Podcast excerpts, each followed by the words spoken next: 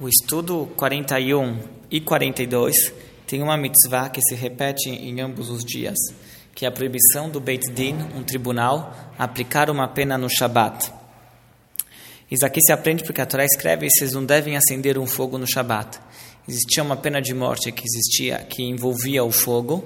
Então, ele está falando assim, apesar que o Beit Din tem a obrigação de aplicar essa pena, determinada situação, no Shabat eles não devem fazê-lo, não se deve afogar, acender o fogo, mesmo que seja o fogo para cumprir essa obrigação de aplicar a pena. É, acender o fogo, na verdade, é uma das 39 atividades proibidas no Shabat.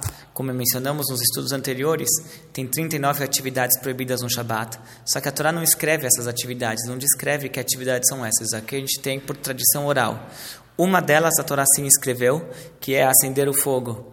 E por isso que, porque a Torá separou o fogo, então uma das explicações é justamente para ensinar que, apesar que existe uma mitzvah do Beit Din aplicar a pena, eles não devem fazê-lo no Shabat.